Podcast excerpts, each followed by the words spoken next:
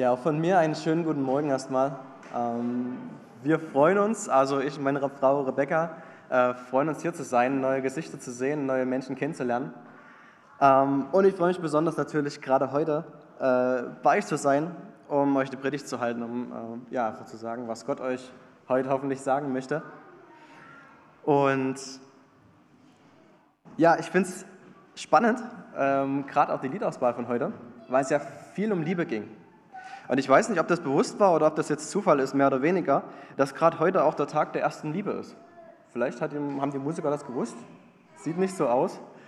Aber gerade an so einem Tag über Jesus zu predigen, ist natürlich einfach genial.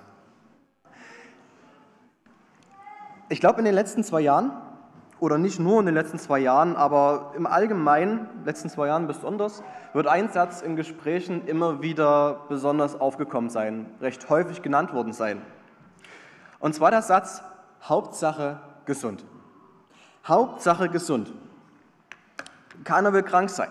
Ne, die Menschen legen extremen Wert auf ihre Gesundheit.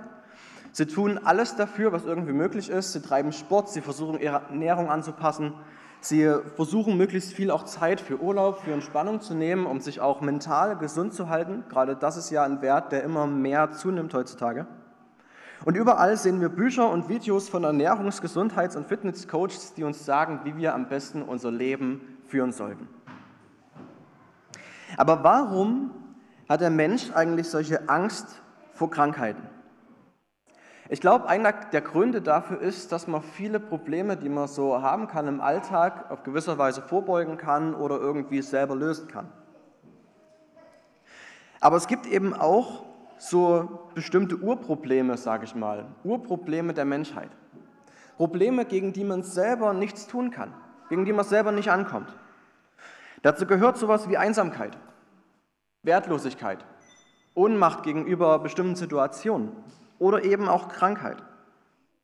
Im Volksmund sagt man nicht umsonst, man steckt nicht drin.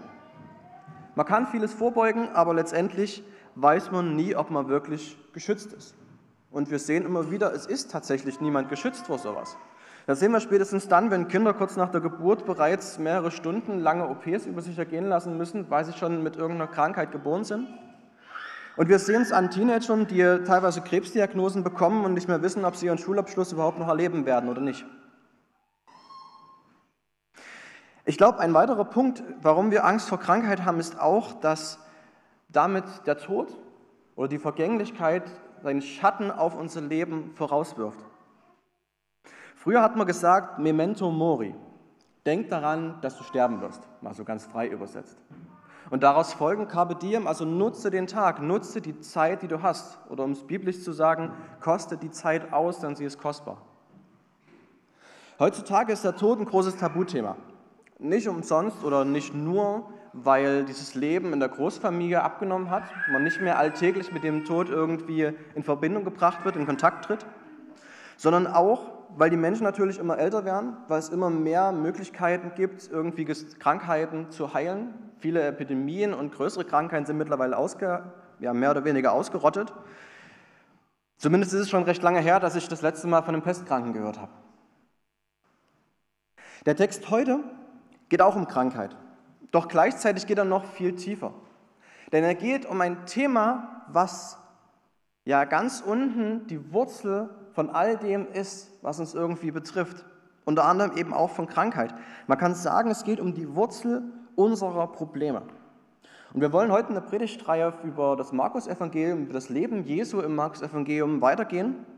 Und dazu lese ich euch einmal Markus 2, und zwar erstmal Vers 1 bis 5. Markus 2, Vers 1 bis 5. Und nach etlichen Tagen ging er wieder nach Kapernaum. Und als man hörte, dass er im Haus sei, da versammelten sich sogleich viele, sodass kein Platz mehr war, auch nicht draußen bei der Tür. Und er verkündigte ihnen das Wort. Und etliche kamen zu ihm und brachten einen Gelähmten, der von vier Leuten getragen wurde. Und da sie wegen der Menge nicht zu ihm herankommen konnten, deckten sie dort, wo er war, das Dach ab. Und nachdem sie es aufgebrochen hatten, ließen sie die Liegematte herab, auf dem der Gelähmte lag. Als aber Jesus ihren Glauben sah, sprach er zu dem Gelähmten, Sohn, deine Sünden sind dir vergeben. Sohn, deine Sünden sind dir vergeben. In dieser Geschichte gibt es letztendlich drei Menschen, drei Menschengruppen, die irgendwie daran Anteil nehmen, an dem, was passiert. Und auf diese drei Menschengruppen oder auf diese drei Personen will ich mich heute mal beziehen. Und wir fangen an mit, klar, dem Kranken. Wie gesagt, Krankheit ist so ziemlich der Schatten des Todes, der Vergänglichkeit, der auf unser Leben scheint. Aber woher kommt das eigentlich? Woher kommt Krankheit? Woher kommt Tod? Woher kommt all das Elend in dieser Welt? Ich denke, ich erzähle euch nichts Neues, wenn ich jetzt sage, dass wir dazu an den Anfang aller Zeiten gehen müssen. Zurück zu der Zeit, wo die zwei Menschen gelebt haben, aus denen wir letztendlich entstanden sind. Dorthin, wo die zwei Bäume standen, die über das Schicksal der Menschheit entschieden. Dorthin, wo nicht nur Gott, der Schöpfer, unser Vater, gelebt hat, uns begegnet ist, sondern auch dorthin, wo genauso eben auch das Böse seinen Ursprung hatte. Wo der Verführer war und den Menschen dazu gebracht hat, das einzige Gebot, was Gott ihnen gegeben hat, zu brechen. Und was dann geschah, war ein Abbild dessen, was geistlich mit dem Menschen geschah. Der Mensch wurde vertrieben aus dem Paradies, er musste gehen aus der Gegenwart Gottes, musste weiterleben, getrennt von Gott. Nur das Problem ist, dass Gottes Gegenwart das ist, was uns erhält. Und so wie der Körper verfällt, verfällt nun auch unsere Seele.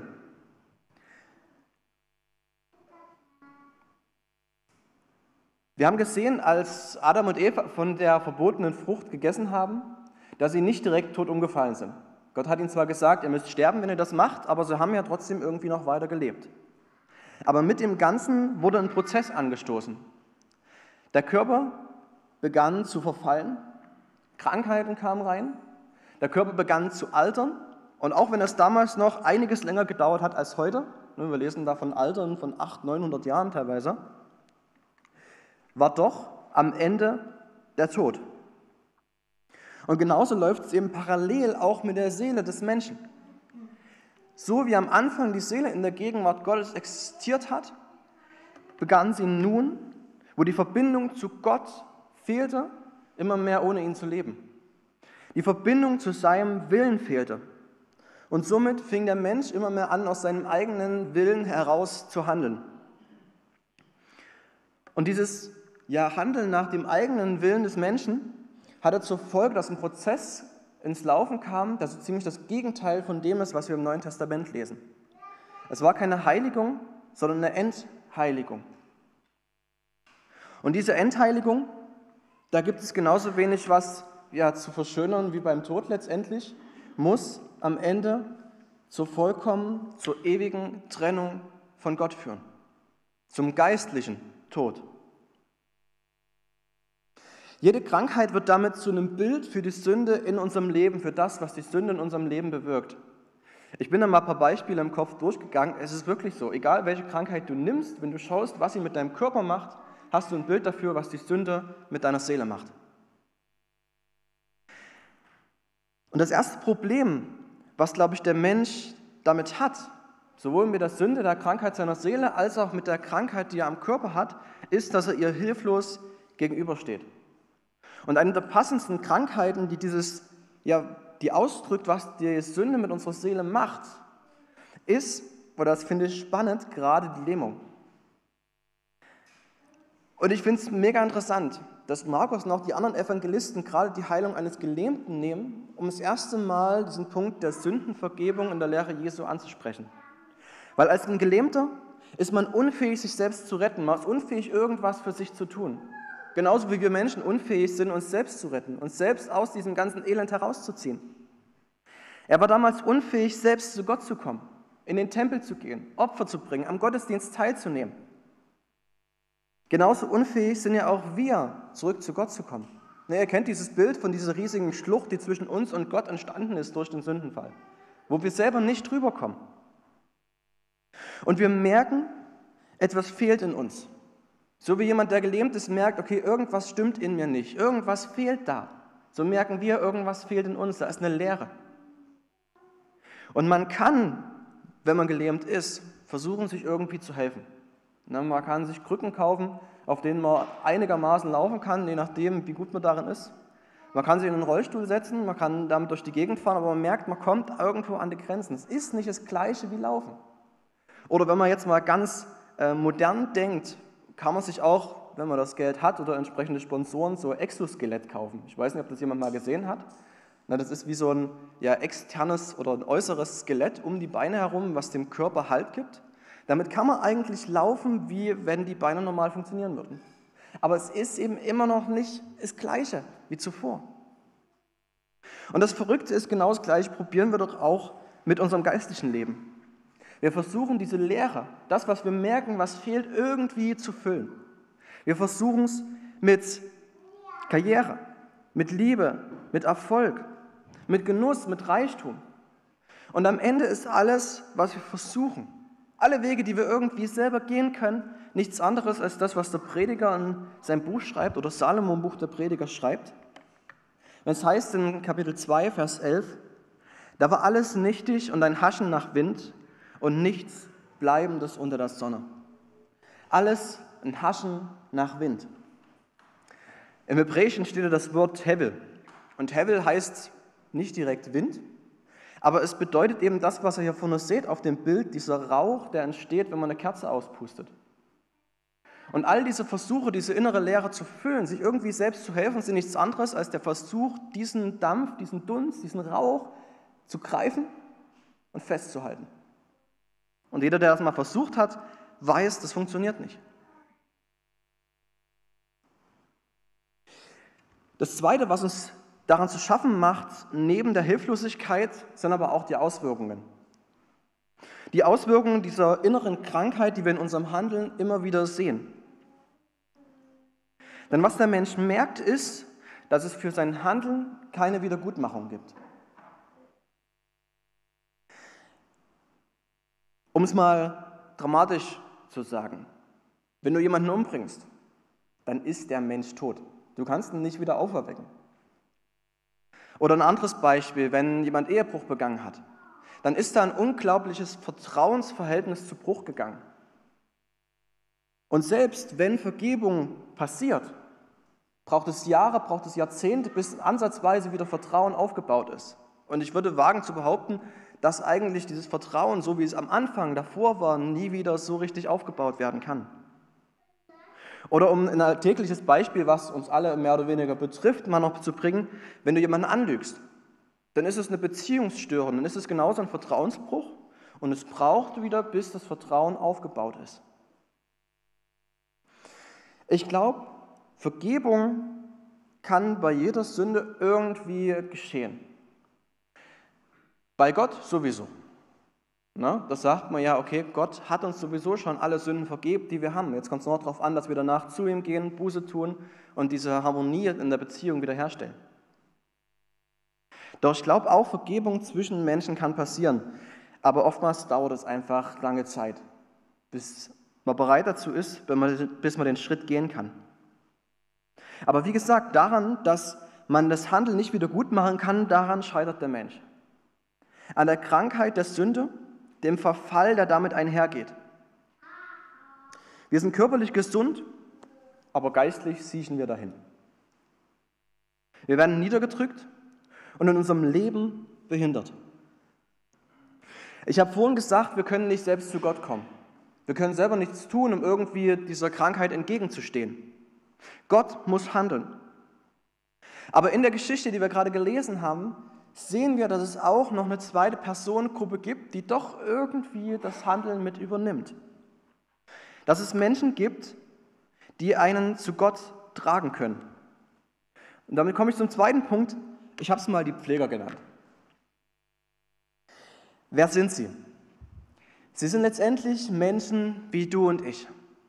Sie haben Jesus erlebt und wissen, was er im Leben eines Menschen bewirken kann. Sie glaubten an ihn Sie glauben, dass er helfen kann. Ich weiß nicht, ob sie wirklich davon überzeugt waren, dass Jesus diesen Gelähmten jetzt heilen wird. Aber sie wussten, was passiert ist, wenn Jesus Menschen begegnet ist. Und ich glaube, ihr Wunsch war einfach, diesen Menschen zu Jesus zu bringen, damit er ihm hilft. Auf welche Art und Weise auch immer. Sie sind erfüllt von der Liebe zu ihrem Nächsten und ihr einziges Ziel ist, dieser Mensch muss Jesus in seiner Situation unbedingt kennenlernen. Und so schleppen sie ihn durch die Stadt, durch die Menge hindurch, die sich angesammelt hat vor dem Haus, auf das Dach, über eine schmale Treppe, vielleicht sogar nur eine Leiter.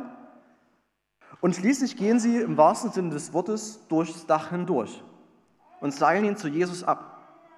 Wir sehen, Glaube macht mobil. Glaube ist eine Kraft, die vorantreibt. Nichts konnte diese Freunde mehr aufhalten. Sie durchbrachen alle Hindernisse, die ihnen auf dem Weg entgegenstanden. Und wir sehen auch, das Ganze hat sie was gekostet. Es hat sie Zeit gekostet, es hat sie Kraft und Schweiß gekostet. Es hat sie ihren verdienten Feierabend gekostet. Vielleicht sind sie gerade von einem Feld gekommen, haben den ganzen Tag dort gearbeitet und haben dann gehört, oh, Jesus ist in der Stadt. Und das Erste, was sie tun, ist losrennen und ihren Freund holen. Und es hat sie letztendlich auch, ganz pragmatisch gesprochen, irgendwo Geld gekostet. Ich meine, irgendjemand musste das Dach ja wieder reparieren. Das war denen von Anfang an bestimmt auch klar. Und das stellt mir, das stellt euch, das stellt dir ganz persönlich die Frage, was darf es dich kosten? Was darf es dich kosten, einen Menschen zu Jesus zu bringen? Was darf es dich kosten, einen Menschen zu Jesus zu bringen? Ich glaube, zuallererst kostet uns, uns vor allem Überwindung, dieses Thema überhaupt anzusprechen. Ne, Glaube ist jetzt nicht so das Thema, worüber man in unserer Kultur gerne spricht. Ist in der arabischen Kultur teilweise wieder anders. Die sprechen sehr gerne über ihren Glauben. Wir haben Angst davor, wie der andere reagieren könnte, ob er uns vielleicht sogar die Freundschaft kündigt oder das irgendwie ein ganz komisches Verhältnis sein wird, wenn wir jetzt äh, weiter danach leben. Aber letztendlich, überlegt mal, was würde es euch kosten, einen Freund, einen Bekannten, einen Nachbarn anzusprechen und mal mit zum Gottesdienst zu bringen? Ihr müsst den nicht durch die halbe Stadt tragen. Im Normalfall kann er selber laufen und Auto fahren oder Auto fahren vielleicht auch Fahrrad. Zweitens, ihr müsst keine Zeit extra opfern. Ihr seid ja sowieso im Gottesdienst, ne? bringt ihn einfach mit. Drittens, es kostet euch normalerweise auch kein Geld. Außer vielleicht, ihr ladet ihn danach, nach dem Gottesdienst, nochmal zu euch zum Mittagessen ein, um noch ein bisschen über den Gottesdienst zu reden, über das, was er gehört hat. Ihr müsst ja nicht mehr durch ein Dach durchsprechen und ihn abseilen zum Prediger, damit da irgendwie eine Begegnung mit Jesus stattfindet.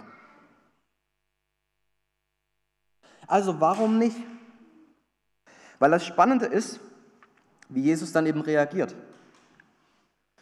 Wir sehen in Markus 2, Vers 5, als aber Jesus ihren Glauben sah, als aber Jesus ihren Glauben sah, da begann er zu handeln. Er hat nicht auf den Gelähmten geschaut, der vor ihm lag, sondern auf die Menschen, die ihn gebracht haben. Er sah, dass ihr Glaube ernst war, dass sie wirklich daran glaubten, dass er helfen kann und deswegen handelte er. Es erinnert mich ein bisschen an die Begegnung von Jesus mit der kanaanäischen Frau. Ähm, der eine oder andere wird die Geschichte kennen. Eine Frau außerhalb von Israel, die zu Jesus kam und sagte, Jesus, heil meinen Sohn. Und Jesus sagt, nein, ich bin gekommen für mein Volk, für Israel. Zumindest noch nicht für euch. Sagt in dem Moment nicht, aber das wissen wir ja. Aber die Frau lässt nicht locker. Sie redet weiter auf Jesus ein und es sind wirklich weise Worte, die sie sagt. Und Jesus schaut sie am Ende an und spricht, Frau, dein Glaube ist groß. Und deswegen soll das passieren, was du dir wünschst. Ich glaube nicht, dass Gott oder dass unser Glaube, unser Gebet Gott zum Handeln zwingen kann. Ihr kennt vielleicht auch den Spruch, Gebet bewegt den Arm Gottes. Ich habe den immer ein bisschen falsch verstanden, deswegen war er mir eigentlich immer suspekt, weil mein Gefühl war, dass er aussagt, wenn wir beten, wenn wir genug beten, dann setzen wir Gottes Arm quasi in so einen Schraubstock rein und tun immer mehr Druck ausüben, immer weiter drehen und irgendwann muss sich ja die Hand Gottes mal dorthin bewegen, wo wir uns haben wollen. Aber diese Geschichte und auch andere zeigen mir, nee, es funktioniert anders und trotzdem hat dieser Satz irgendwie eine Wahrheit in sich. Weil ich glaube, dass wir mit unserem Glauben, den wir im Gebet zeigen, in der Begegnung mit Jesus, Jesus gewissermaßen beeindrucken können, wie stark der Glaube ist. Und das wiederum kann Jesus, kann Gott zum Handeln führen. Wisst ihr, solche Freunde braucht man. Und glücklich ist, wer sie hat. Die einen zu Jesus bringen dann, wenn man es selber nicht mehr kann. Und ich denke, die Situation oder so eine ähnliche Situation kennt jeder von uns. Nicht nur die, die Jesus noch nicht kennen, sondern auch die, die schon lange mit Jesus leben. Zeiten, in denen die Sünde uns runterdrückt. Zeiten, in denen wir die Wahrheiten, die Gott uns zuspricht, selber nicht mehr glauben können. Sie uns selber nicht mehr sagen können. Zeiten, wo wir in unserem Elend versinken und eigentlich nichts mehr von Gott wissen wollen. Gerade dann braucht man solche Freunde, die einen die Wahrheiten Gottes immer und immer und immer wieder zusprechen, die einen helfen, aus diesem Elend herauszukommen, die einen rausziehen aus diesem Loch, die einen letztendlich wieder zu Gott hinbringen.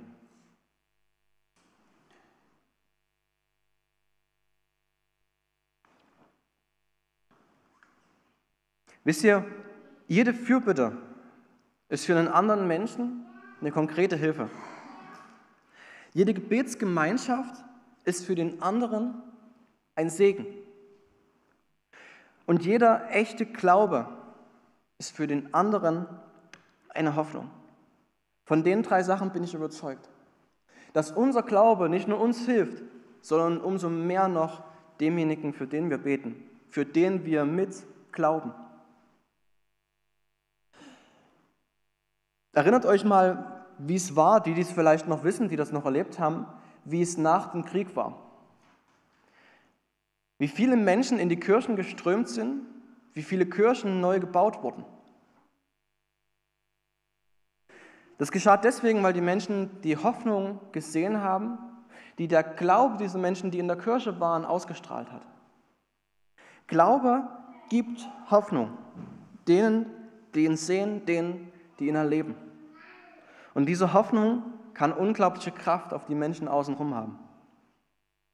Und damit komme ich zum dritten Punkt, zu dem, der letztendlich alles entscheidet, der Heiland. Wir haben vorhin vom Heiland gesungen. Es ist ein Begriff, der jetzt nicht mehr so in unserem normalen Sprachgebrauch ist. Für die Älteren ist er noch ja, einiges normaler. Der Begriff Heiland kommt eigentlich aus so ziemlich einer der ersten, ich sage mal, europäischen Bibelübersetzungen, wenn man jetzt mal Lateinisch mal weglässt. Wulfila, der große Apostel der Ostgoten, ein genialer Mensch, zumindest nach dem, was man von ihm liest. Ich habe ihn jetzt noch nicht persönlich gesehen, ne? aber wer hat das schon? Er hat den Begriff des Sotos genommen und hat überlegt, okay, wie kann ich den den Goten beibringen? Und er hat sich überlegt, letztendlich wenn ich mal schaue, was dieser Begriff bedeutet, heißt es doch nichts anderes als der, der Heil macht, der Heil bringt, der erlöst. Und so ist dieser Begriff des Heillands entstanden, der eigentlich in seiner Bedeutung unglaubliche Tiefe hat. Und ich lese den zweiten Teil des Textes für heute, Markus 2, Vers 5 bis 12. Und ja, ich lese Vers 5 jetzt zum dritten Mal. Aber auch nur deswegen, weil Vers 5 einfach noch so genial ist, dass man gar nicht oft genug lesen kann. Als aber Jesus ihren Glauben sah, sprach er zu dem gelähmten Sohn, deine Sünden sind dir vergeben. Es saßen aber dort etliche von den Schriftgelehrten, die dachten in ihren Herzen, was redet dieser solche Lästerung? Wer kann Sünden vergeben als nur Gott allein? Und sogleich erkannte Jesus in seinem Geist, dass sie so bei sich dachten und sprach zu ihnen, warum denkt ihr dies in euren Herzen? Was ist leichter?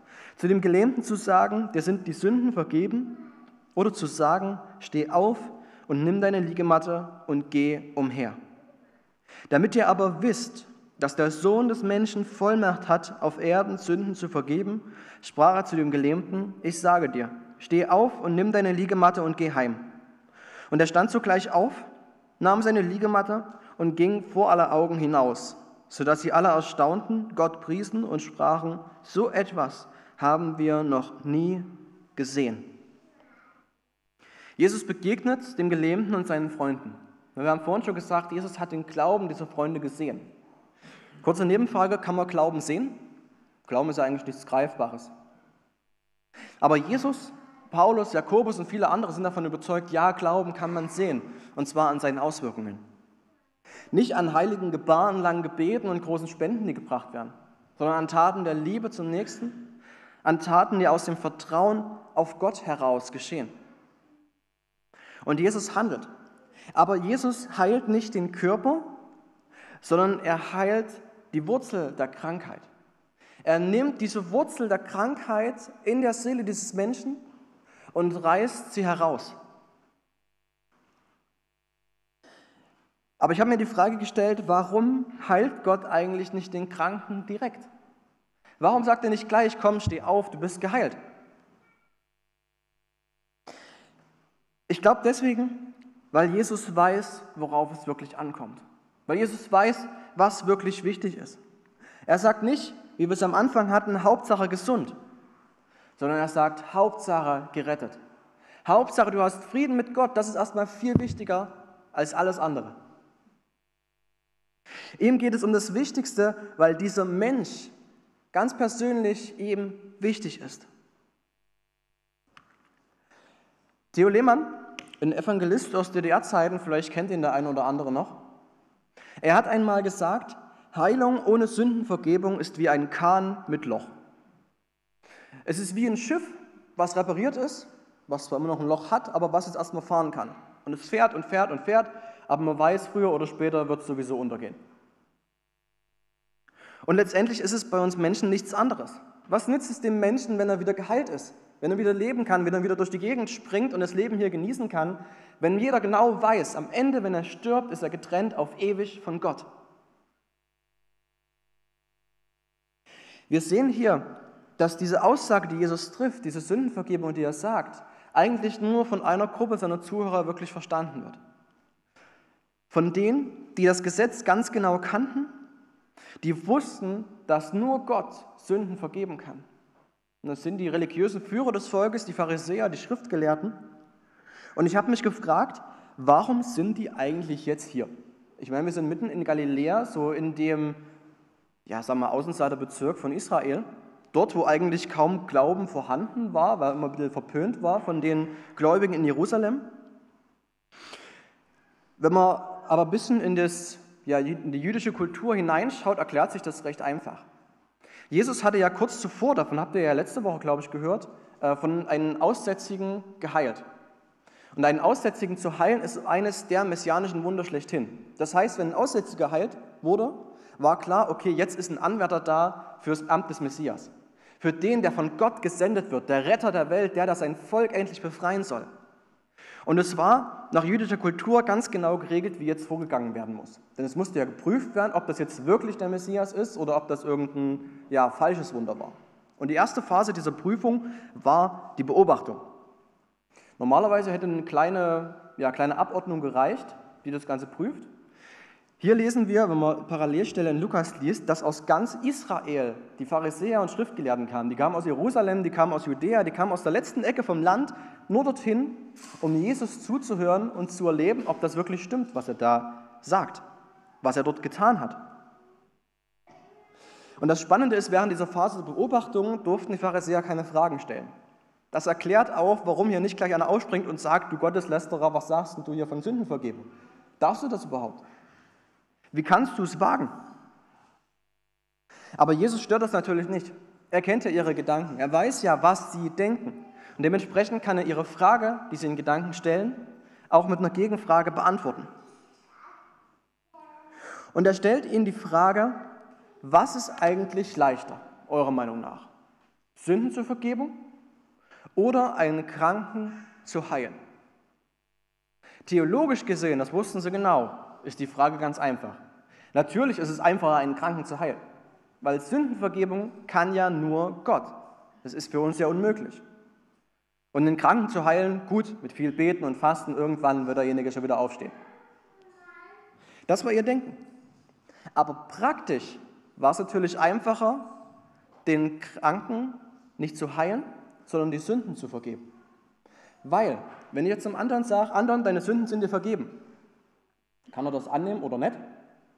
Aber es braucht keinen Beweis dafür. Auch wenn Anton weiß, deine Sünden sind ihm vergeben, weil Jesus ja für alle Sünden gestorben sind, die du schon getan hast, die du tun wirst und so weiter. Aber wenn ich jetzt das sagen würde, wenn jetzt hier ein Gelähmter wäre und ich sagen würde so, du bist jetzt geheilt, dann komme ich ziemlich in die Bredouille, wenn der nicht innerhalb der nächsten, ja, vielleicht fünf Minuten, wenn die Leute Geduld haben, aufsteht und losgeht. Das Spannende ist, Damals war es allgemeine ja, Lehrlogik eigentlich, dass man das Einfachere beweisen konnte, indem man das Schwerere tut. Ne, weil der Gedanke war ja gut, wenn er in der Lage ist, was Schweres zu tun, oder mal anders gesagt, wenn ich in der Lage wäre, jetzt einen riesigen Felsen zu heben, wäre es klar, dass ich auch in der Lage bin, einen kleinen Stein aufzuheben. Ist ja logisch. Also sagt Jesus, okay, steh auf und geh nach Hause. Und das Undenkbare passiert, der Mann steht auf und er läuft tatsächlich aus dem Haus heraus. Alle Menschen drumherum haben gesehen, dieser Mann wurde getragen von vier Leuten. Er wurde durch das Dach hindurchgelassen zu Jesus, weil er nicht alleine hin konnte. Und jetzt kommt er auf einmal zur Tür wieder herausgelaufen. Jeder wusste, was passiert war. Und die Menschen waren aus dem Häuschen, sie lobten Gott für dieses Wunder. Sie wussten nicht, wie sie tun sollen. Aber wir sehen, dass es mit der Reaktion der Menschen nicht weit her war. Spätestens dann, wo Jesus das Urteil über Kapernaum sagt und sagt, Leute, es sind so viele Wunder bei euch passiert und nur so wenig Glaube kam von euch. Denn es geht nicht um die Sensation, sondern es geht um die Person. Es geht nicht um den Geheilten, nicht um die Heilung, sondern um den, der geheilt hat, um den Heiland, um Jesus Christus. Jesus sagt, damit ihr aber wisst, dass ich der Messias bin, damit ihr aber wisst, dass ich der von Gott Gesandte bin, damit ihr aber wisst, dass ich fähig bin, Sünden zu vergeben. Anders gesagt, dass ich Gott bin. Deswegen tue ich das, deswegen heile ich diesen Menschen, damit ihr an mich glaubt.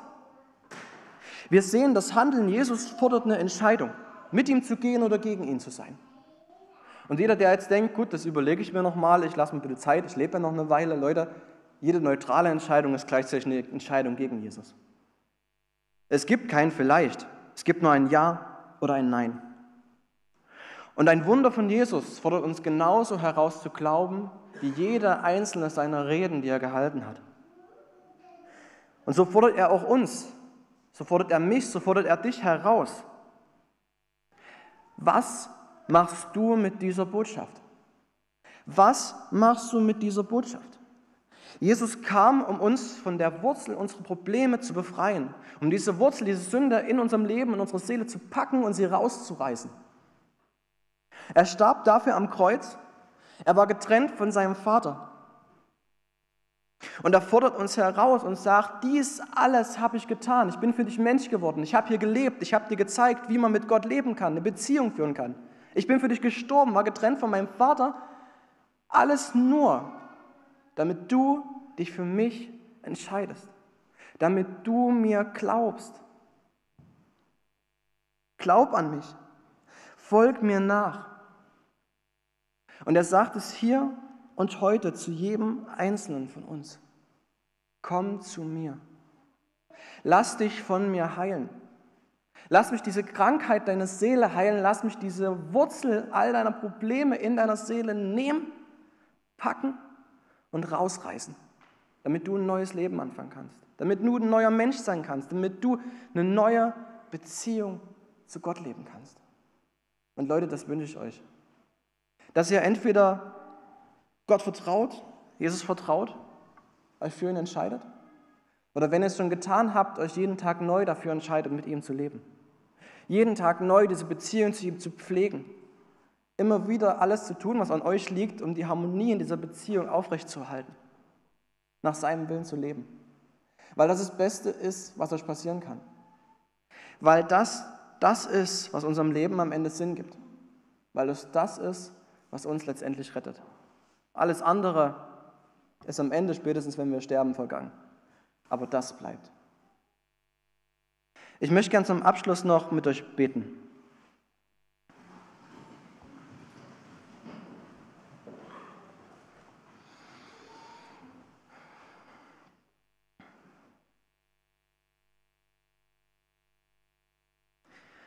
Herr, du großer Gott, wir kommen vor dich im Gebet und ich kann nicht anders als dir zu danken für das, was du getan hast. Dir dafür zu danken, dass du Mensch geworden bist, dass du für unsere Schuld gestorben bist, was du bekommen bist, um uns zu heilen von dieser Krankheit, von dieser Sünde, die uns befallen hat damals, unter der wir in allen möglichen Varianten in unserem Alltag leiden, Herr. Ich danke dir, dass wir zu dir kommen dürfen, zu dem großen Heiland, der uns heil machen will, der uns zurück zum Vater führen will, der uns einen Weg geschaffen hat, um wieder zu Gott zu kommen. Und ich danke dir, dass du uns Freunde mit an den Weg gestellt hast, Familie, Geschwister, die uns immer wieder helfen, ja, in Situationen, wo wir nicht mehr weiter können, dir zu glauben, weiter an dir dran zu bleiben. Und ich bitte dich, lass uns genauso zu solchen Menschen immer wieder werden für andere, die das Leid der anderen sehen, die merken, die spüren, wenn es anderen nicht gut geht, wenn sie gerade einfach ja, Probleme oder am Straucheln sind in ihrer Beziehung auch zu dir, Herr, weil sie gerade einfach nicht anders können. Ich bitte dich, dass du uns dann ein Herz für den Menschen schenkst, Herr, dass du uns immer wieder ein Herz, eine Liebe für unseren Nächsten schenkst, um ihnen zu begegnen, um ihnen deine Wahrheiten zuzusprechen, Herr um sie zurück zu dir zu führen, Herr. Darauf liegt so ein Riesensegen und deswegen bete ich dafür. Danke, Herr, dass du groß bist, dass du immer bei uns bist. Danke dir, dass du gut bist. Danke dir, dass du mit uns leben willst. Amen.